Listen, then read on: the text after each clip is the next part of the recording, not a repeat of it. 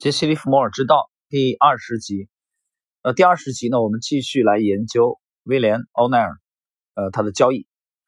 那么在第十九集啊，上一集当中呢，我们曾经介绍了奥奈尔重仓的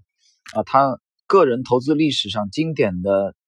这个大手笔，就是辛德克斯的重仓买入。那么辛德克斯之后呢，随后在奥内尔的这个投资的经历当中啊，我们发现了他的一个特点，就是对龙头股的研究，龙头股的这个市场行为的研究。那么，奥内尔通过研究龙头领涨股票的市场行为啊，他与市场保持这个同步啊与协调。那么这其中呢，其实他继承了几位伟大的这个 交易者的啊经验啊，这一点呢，其实是。啊，非常值得我们借鉴和学习的。呃，那么在一九六五年啊，一九六五年的时候，七月份左右，奥内尔开始介入一支新的呃吻合他的坎斯林姆系统的股票，这个股票的名称就叫仙童摄影器材啊。这个奥内尔是开始呃介入这支个股。这只个股我们讲了，这只个股的名字叫仙童啊，这个器材。那么关于仙童器材呢，它介入之后，在短短的三周啊，就上涨了超过百分之二十五。那么随后五周内，这个股票啊上涨了百分之五十。另外一个就是宝利来啊，这个股票，宝利来这个股票同样是在这个年度，一九六五年啊，它是一只大牛股。那么对宝利来的这个追逐重仓的时候，我们涉及到了在。之前啊，一九一三年出生的，就是威廉·奥内尔的前辈啊，也是他最大的呃偶像，杰克·卓法斯。杰克斯卓法斯重仓宝利来，通过持有这个宝利来，给他卓法斯基金提供了超过百分之八百的利润啊，非常夸张啊，百分之八百。那么我记得当时我们在讲解蔡志勇的时候，呃，跟大家强调过。呃，这个卓法斯的战绩其实丝毫不逊色于蔡志勇，但是呢，由于他的基金的规模比较小啊，他管理的资金规模比较小，我记得好像大概是一千五百万美元，记不清楚具体的数字了啊。他和蔡志勇所在的这个富达后来的影响力是完全不可比拟的，况且富达有双子星啊，一另外一个就是约翰逊啊，约翰逊小约翰逊，这个做成长股做的同样是风生水起，可以说丝毫不逊色于蔡志勇。所以这种情况下呢，那么周发斯跟蔡志勇这个公司的影响力相比啊，的确是有一定的呃差距。但是从资历来说啊，周发斯还要老一些。好，那我们继续来看，呃，威廉奥内尔。威廉奥内尔在我们讲到了，在六五年前后，他开始介入这个仙童相机。那么时光进入到一九。呃，六五年谈到六五年的话，其实除了越战这个话题以外，有另外一只牛股，我们必须要关注的就是这个西蒙兹啊，西蒙兹精密这个股票，一九六五年，呃，这个股票的图表啊非常有特点。这个股票呢，它同样是出现了奥内尔独创的这个杯柄啊，非常有特色的这个杯柄的这个形态，同时有它的这个高和窄齐形。这个西蒙斯精密呢，它与罗林斯啊和这个我们之前上一集十九集讲到的奥奈尔重仓的这个辛德克斯，在一九六三年的走势啊，几乎是如出一辙，如出一辙。就是你可以把西蒙斯精密、呃罗林斯和这个辛德克斯啊，第十九集我们上一集的这几只股票啊，把它合并起来进行研究啊，这是。那么西蒙斯精密牛到什么程度呢？这个股票从六五年啊，当年的十月份开始，形成了这个奥奈尔这个杯柄之后，当时的股价在二十四美元左右。那么短短七个月的时间，这个股票上涨的幅度啊，达到了百分之六百以上，啊，涨幅相当惊人。那么随后就是一九六六年，六六年啊，我们必须要提到，在之前蔡志勇那个专辑里面提到过的施乐。啊，施乐成为了整个二十世纪六十年代最辉煌的牛股。啊，一九六谈一九六六年啊，奥内尔也是他非常活跃的啊这个年份的时候啊，就是这只股票我们都难以回避的啊，那么这只个股的名字啊，就是施乐。施乐这个股票让蔡志勇啊出尽了风头啊。一九六六年，其实呃，我去研究了施乐的图表啊，施乐的这个图表，那么它的壮观的主升浪的这个发端其实是起源一九六三年啊，一九六三年，一九六六年其实是它另外的啊一波了。但是由于这个施乐的公司的当时的知名度已经非常高啊，它是一个长线的大牛股，所以有兴趣的朋友们。可以去这个复盘一下美股图表当中的施乐公司啊，我相信你肯肯定会有一定的啊相当的这个收获。好了，由于我们这一集呢主要是研究啊威廉奥内尔，所以我们整个的这条线啊都紧紧围绕这个主题。呃，随后在六七年啊，另外一只牛股啊诞生了，这只牛股就是控制数据，控制数据系统，在一九六七年的春季啊，当时道指。啊，在下跌的状况下，奥尼尔注意到了一个异常的现象。这个现象就是控制数据系统公司在道指暴跌十二个点的情况下，它放量这个大涨。就在当天，那么奥尼尔以每股六十二美元啊买入了这个股票。一九六七年，这是一九六七年的这个控制数据系统。那么。奥尼尔同时去了解了一下这家公司的基本面，啊，他认为这个控制数据系统的技术面和基本面的表现啊是相一致的啊，他们的表现都是非常的出色。这个公司的主营其实是计算机啊，计算机这个系统。结果这个个股呢，后来啊，一九六七年他在六十二美元买入之后，这股票后来一路大涨到啊一百五十美元。啊，这个涨幅相当的惊人，啊，上涨到一百五十美元。那么当时的强势的板块就是计算机所在的这个呃板块，还有一个就是酒店啊，酒店业。那么谈到酒店业的话，其中有几只牛股啊，也在也在这个年份，大家有兴趣可以研究一下。一个是这个洛斯啊，另外一个就是希尔顿饭店。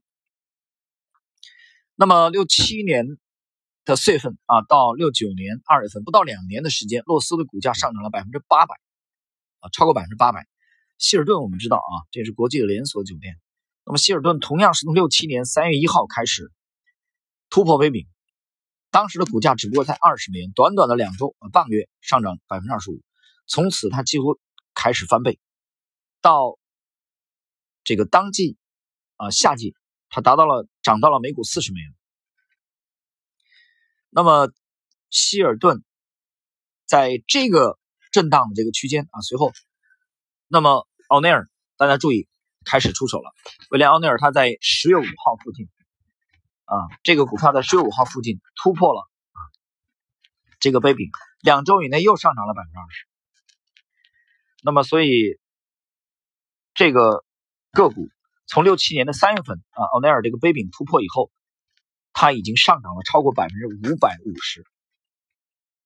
啊，是一个绝对的大牛股。这期间其实还包括一些牛股，包括米高梅啊，我们上一期有提到过，啊，包括这个假日酒店等等等等啊，这些表现非常出色的牛股。所以六六到六七年啊，是美股的一个黄金时代。呃，随后就是进入一九六八年，威廉奥尼尔。呃，我们要提到的是，奥内尔开始。重仓买入一只股票，这个股票的名字叫红人实业，红呢就是就是网络红人嘛，那个红啊，人红是非多这个红，红人实业。那么红人实业在一九六八年三月份突破了奥尼尔的这个杯柄，当时的股价是在十二美元附近，呃，仅仅八个月之后，在当年的十二月，股价就已经上涨到了一百一十美元，啊，它上涨了接近百分之九百。但是呢，其实如果谈到这个红人实业啊，其实我研究了这个红人实业的图表，呃，非常遗憾，这一次呢，奥内尔再次啊，这个出现了之前的呃错失了那只牛股的。我们在上集谈到，大家可以去回听一下第十九集的错误。呃，它在震荡的这个期间啊，市场由于不太稳定，呃，震荡期间它这个出局了。而且是小幅度亏损出局的，他错失了红人实业随后巨大的涨幅，所以这个红人实业啊，是让奥内尔啊终生难忘的一只股票。倒并不是因为这股票巨大的涨幅，其实主要是因为他自己错过了它随后巨大的涨幅。而这个红人实业呢，是其实是典型的奥内尔风格的牛股，但是它并没有取得巨额的利润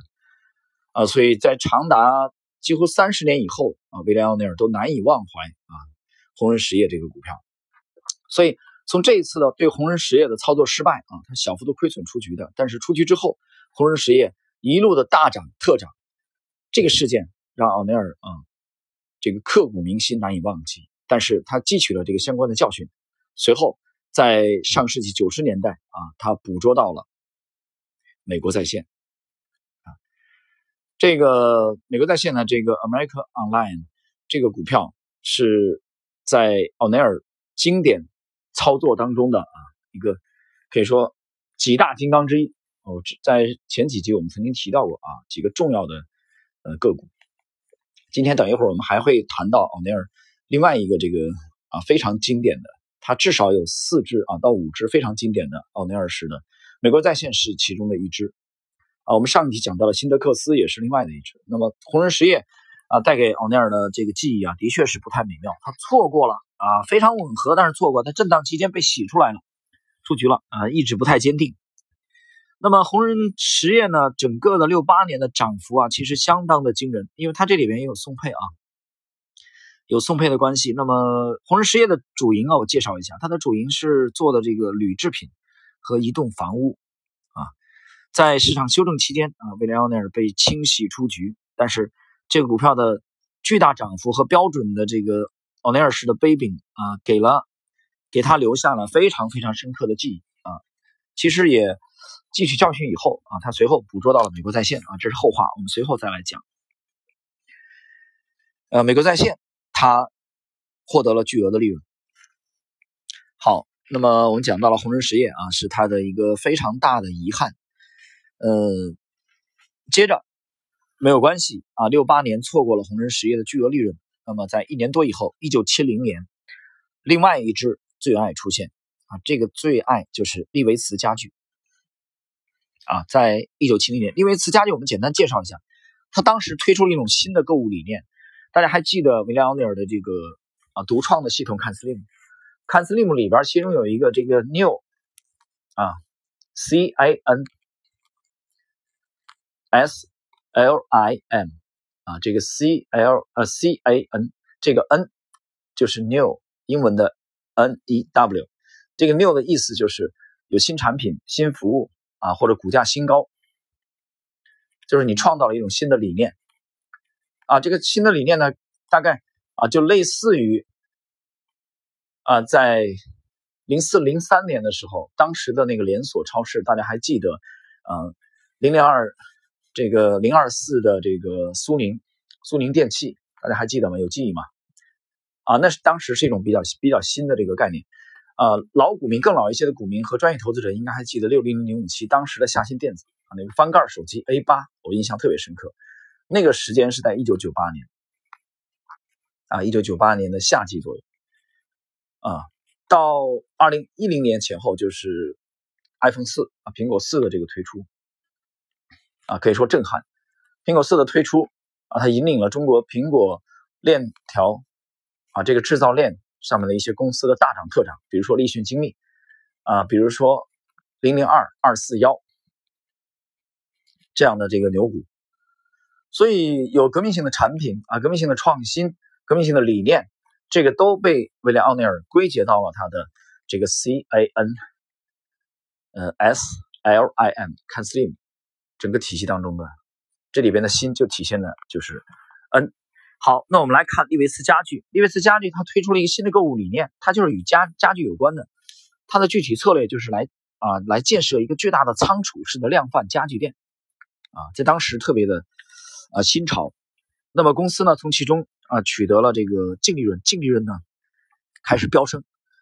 所以利维茨成为了当一九七零年的年初啊上半年表现最好的一只牛股，在美股来说。那么从七零年的这个正确的买点，奥内尔式的这个杯柄呢，买点到一九七一年利维茨家具啊大涨了超过百分之六百啊，很牛的。那么与此相同的是，我们看到了另外一只是家得宝啊，所以大家可以去比对一下。那我们具体的来说一说这个啊利维茨，利维茨家具的这个图表可以看得非常清楚，奥内尔介入的这个时间啊，这个典型的呃威廉式的这个杯柄。这个杯柄的突破的位置啊，到它的高点，啊，这个利维斯家具在一年左右的时间，它的涨幅相当的惊人。那我们讲了，它只不过也从也是从基本面提出了一个仓储式家具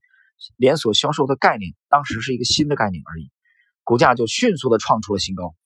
啊。在这个当中呢，奥内尔这个取得了不俗的利润啊，这是利维茨家具啊，我们谈到了啊，他重仓介入的另外一个。个股啊，属于连锁家具类的个股啊，是非常有特点。呃，他也非常善于总结啊，从刚才的错过这个同仁实业大牛股啊，到迅速的在利维茨家具啊找到了状态。那么接下来，呃，在一九七七年，威廉奥尼尔发现了啊，在他整个的华尔街五十年的活跃的。交易人生当中，可以进入他啊操作最成功、最震撼成功的啊四大金刚或者五大金刚的之一的牛股，这个大牛股的诞生就是美股当中的匹克储存啊。这个时光呢已经进入到了一九七七年。那么这里边呢，我们要啊首先来介绍一下当时的这个背景啊，匹克储存。匹克储存呢，首先是在一九七七年的七月份啊，欧内尔他向开始向机构投资者推荐啊，我们知道他有这个啊自己的这个咨询机构啊，他发布的有这个研究报告，这个研究报告给机构投资者提供啊图表啊，包括基本面的信息啊等等等等，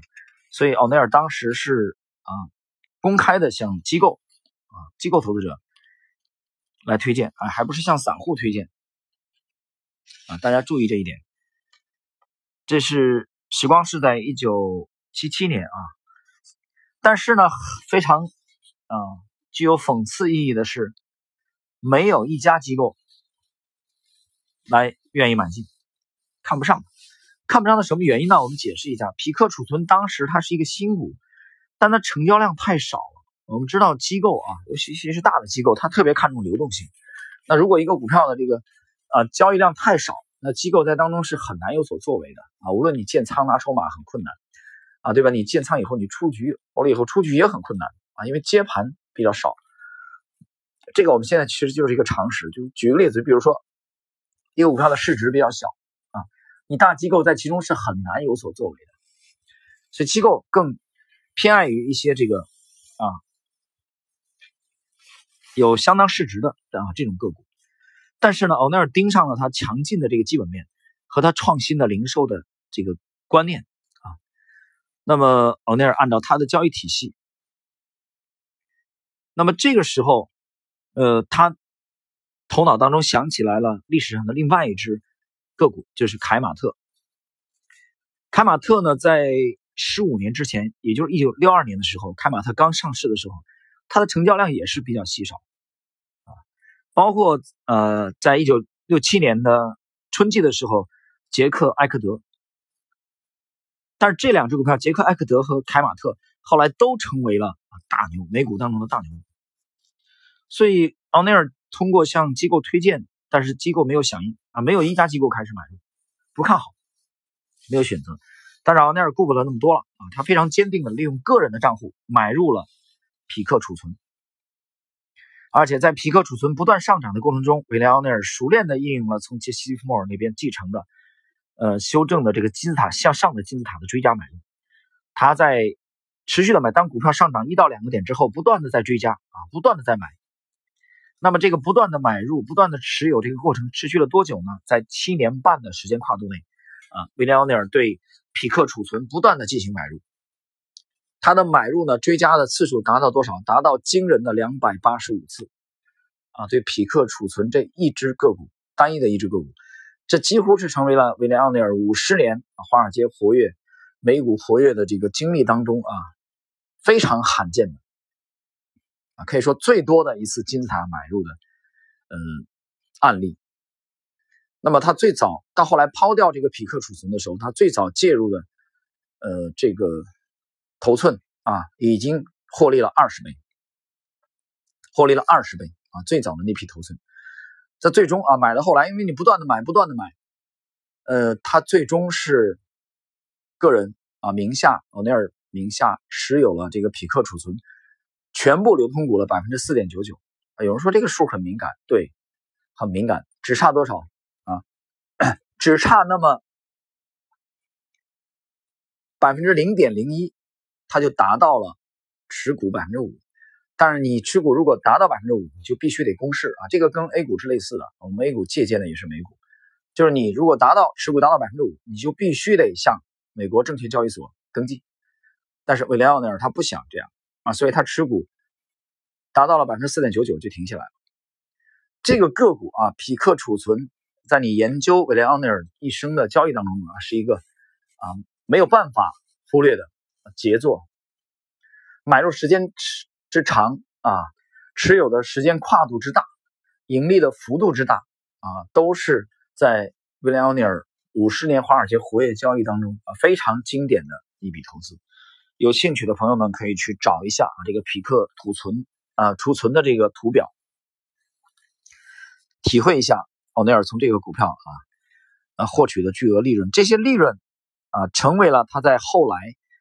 这个来去这个创办啊这个 Investor Investor Daily 这个投资者商业日报的主要的资金来源。啊，给了他丰厚的资金来创办这个报纸，啊，你办报纸不可能不花钱嘛。好，这是一九七七年七月份的匹克储存啊，威廉奥尼尔对他的投资长达了将近八年的时间跨度。好，我们来看下一支，就是一九七七年啊，一九七七年，这里要解释一下啊，在一九七七年的这个十月份啊，秋天。奥内尔公司推出了他的新股市思维，啊，包括这个避开啊过去的龙头股，这个周刊等于每周向机构投资者推出，啊，他向机构投资者提供啊非常有价值的信息。那么，一九七七年的时候，这些周刊呢，呃，开始推荐，再次向机构投资者推荐当时上市的新股多姆石油。一九七七年。奥内尔在周刊当中啊，他试图说服机构投资者啊，他向向他们描绘啊这个多姆石油的美好前景啊，向大家介绍多姆石油的美好前景。然后同时，他个人啊，在一九七七年的四季度啊十月份，用当时的每股四十八美元的价格开始买进。那么多多姆石油所在的板块啊，它既然是石油嘛，就能源板块，当时的需求强劲，但是非常遗憾，跟上一次就七七年的这个推荐相类似的时候，匹克储存没有得到一家机构的响应，只有维莱奥尼尔个人用账户不停的买。那么这次多姆石油啊，情况与此类似，很有意思，没有几个职业经理人啊，投资经理人跟他一起买入，但是维内尔奥内尔啊，不顾这些，自己买入。结果，多姆石油成为了上个世纪七十年代美股最牛的股票之一。它在随后的奥尼尔介入的几年之后啊，它上涨了十倍，上涨了十倍以上。所以，呃，我们从两个案例，就七七年的呃奥尼尔的两大手笔啊，匹克储存和多姆石油，你可以看到一个呃专业的做手、职业的投资大师，他是怎么样。啊，在没有得到其他人响应的情况下，啊，对自己教育专业教育体系的这种坚信和信仰，啊，没有这种坚定的信仰，他怎么可能能获取丰厚的利润呢？啊，这是一九七七年。那么，在一年以后，一九七八年，啊，一九七八年的夏季，奥尼尔的公司啊，通过周刊向机构投资者再次推荐啊，去购买波音。我们知道，波音是美股的知名的公司啊。比如说这个，呃，波音波音飞机啊，是它的这个主营啊，当然还有一些这个军军品啊。它有民品也有军品。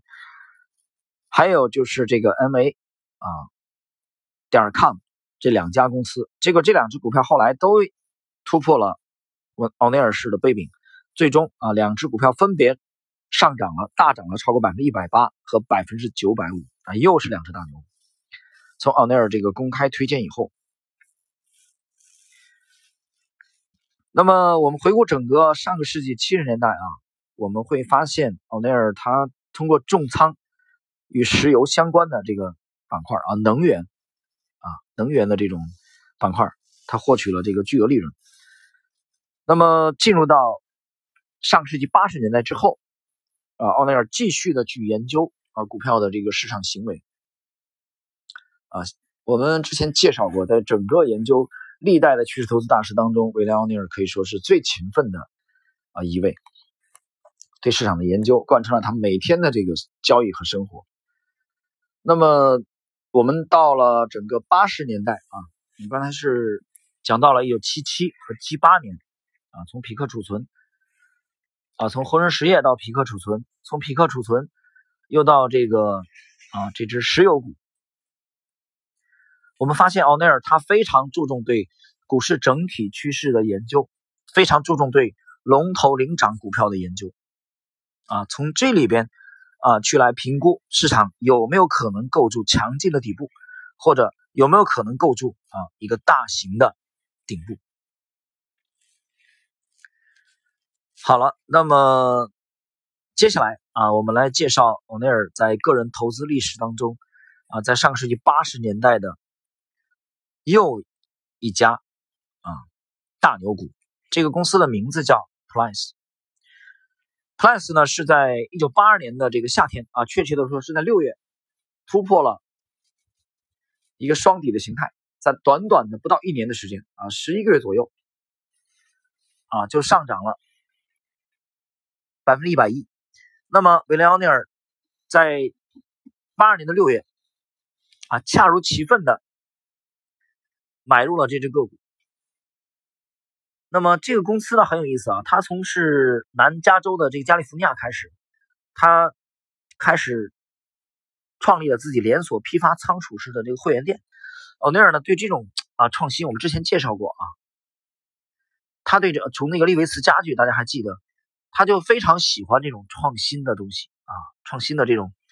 理念。啊，这种创新的公司，他对这种公司呢非常感兴趣啊，包括创新高，他都非常有有兴趣。所以这个是啊，我们讲的这个 Plus，Plus，我们这里要具体的讲一下啊，这个 Plus 购物仓储这个俱乐部，奥内尔是在一九八二年的六月份啊开始介入啊，这个股票随后是大涨特涨。那么这里边呢，大家注意一点，奥内尔在介入这个股票的时候，他使用了啊非常著名的利弗莫尔的这个法则啊。那么也就是说，他用了向上追加，从介入啊这个股票之后，在随后的四年，Plus 这个股票上涨了超过十五倍。那么奥内尔啊，在一九八二年的年中啊。介入了这个 Plus 这个成长股，在长达三年半，几乎四年的时间，他坚定的持有这个牛股。那你可以想象一下，奥内尔从 Plus 这个成长股当中啊，获取了又是一笔非常丰厚的利润。啊，我们今天已经介绍了几只啊，奥内尔这个坚定的介入和持有，而且买的恰如其分。啊，所以为什么说他是整个趋势投资整个这体系当中啊非常出色的一位大师？不单是传道授业解惑，啊，去提携后进，啊和指导这个其他的基金经理，而且本人的这个投资呢做得非常的出色。好，随后是在三年以后啊，一九八五年的秋天，八五年秋天呢，这个奥内尔这次把目光啊聚集到了另外一只美股的牛股，这个牛股的名字叫富兰克林资源。富兰克林资源在十月份，奥内尔开始买入啊这个股票，结果这个股票在五年内上涨了百分之三千五百九十六啊，太夸张了，上涨了接近三十六倍，五年啊。那么奥内尔在这其中呢，啊也比较遗憾，他也是获取了部分的利润，他这次没有从头拿到尾，啊，没有像我们之前讲的刚才的那个啊匹克储存那样啊，在几乎长达八年的跨度不断的买进，不断的持有，没有，呃，但是也赚到了相当的利润，啊，所以这也说明啊非常难啊，有一位呃投资大师把一个牛股从头介入，然后拿到底。这个太难了，非常难。然后，一九八六年的时候，威廉奥尼尔开始买入的是基因泰克啊，这时候基因呢就比较时髦这个概念，而且一直持有那一年左右的时间，拿到了一九八七年。然后，从我们注意到，在一九啊八七年的九月份开始，奥内尔开始抛售他之前持有的这个 Plus 仓储的这个公司的股票。啊，他在这里这个股票的获利已经超过十倍了，啊，超过了十倍。所以通过屡次的验证，这个时候奥内尔持有个人持有 Plus 公司的所有流通股的，呃，比例已经高达百分之三点六了。我们在刚才讲过了，如果你达到百分之五，你就得公示啊。所以他已经拿了百分之三点六的这个筹码啊，这相当夸张的数字。所以奥内尔这个后来又坚定的啊，在高位减持掉了 Plus，锁定了他的利润。谈到这里呢，我们必须要讲啊，这个把手中的钱啊，这个就是现金股票啊的切换，在相对的这个股价加速的前夕，把手中的钱转换为龙头股、领涨股，和拉升到了一定狂热的市场的这个阶段，把这个大幅度上涨的股票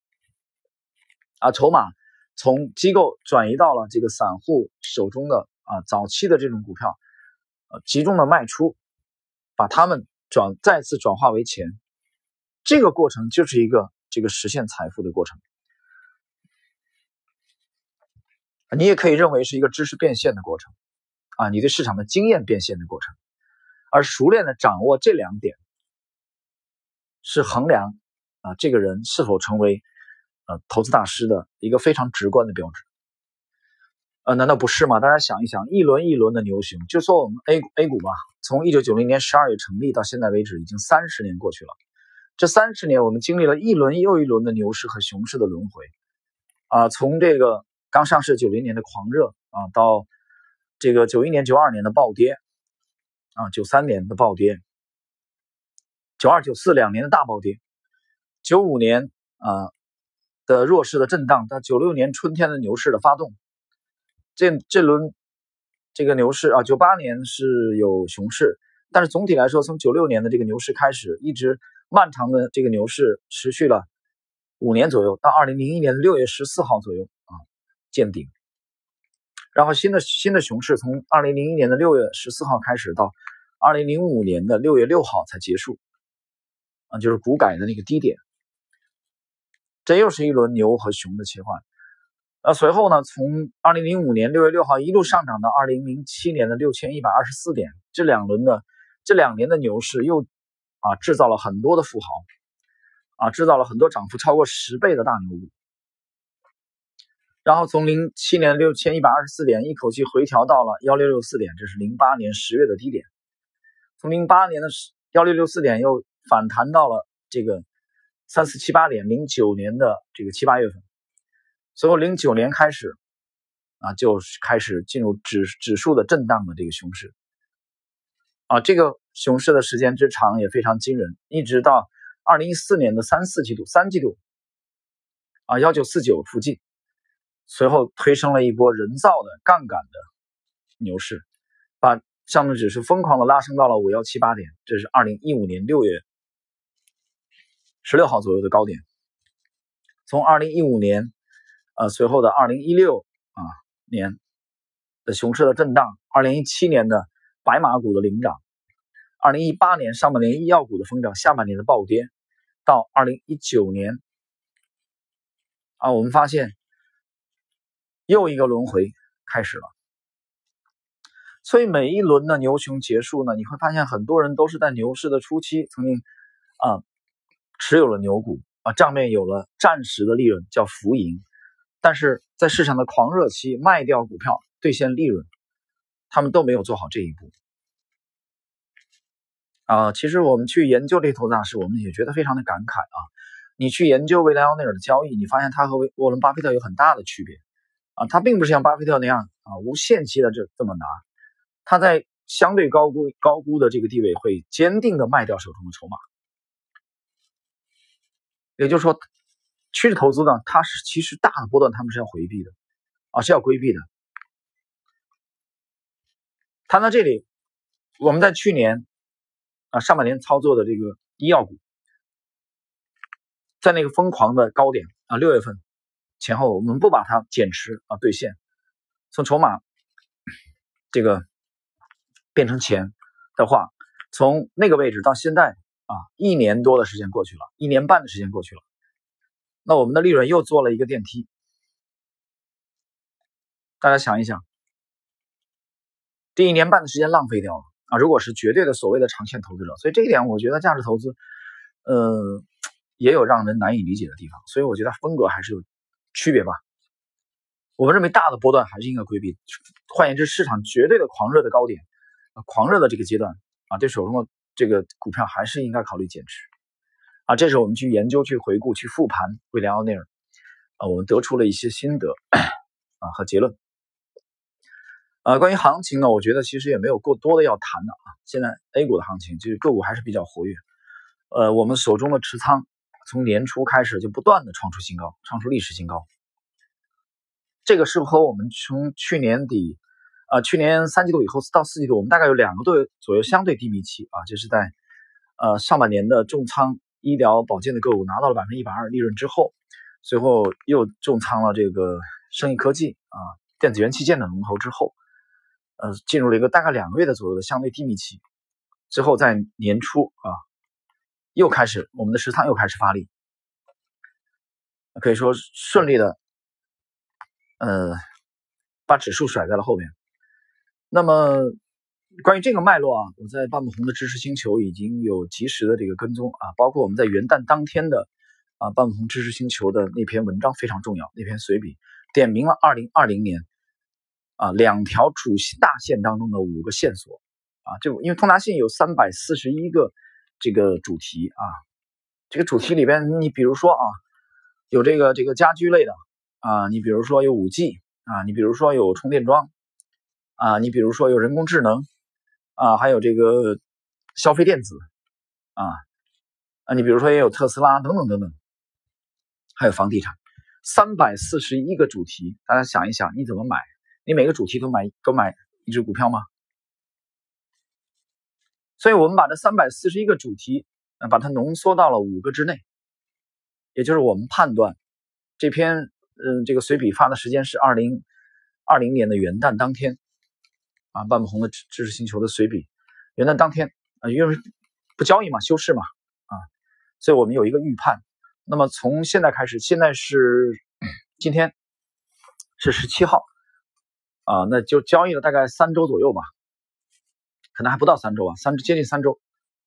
元旦以来，从这三周的交易来看，随笔的这个方向的判断是完全正确的，包括节奏的切换啊，这里边两条大主线之间的节奏的切换啊，所以我们觉得上半年啊，对整个二零二零年行情的展望啊，到现在为止，我们牢牢的抓住了它的主线啊，具体的大家可以到半不同的知识星球去了解。好了，朋友们，那个在这里呢，今天这一期节目的最后啊。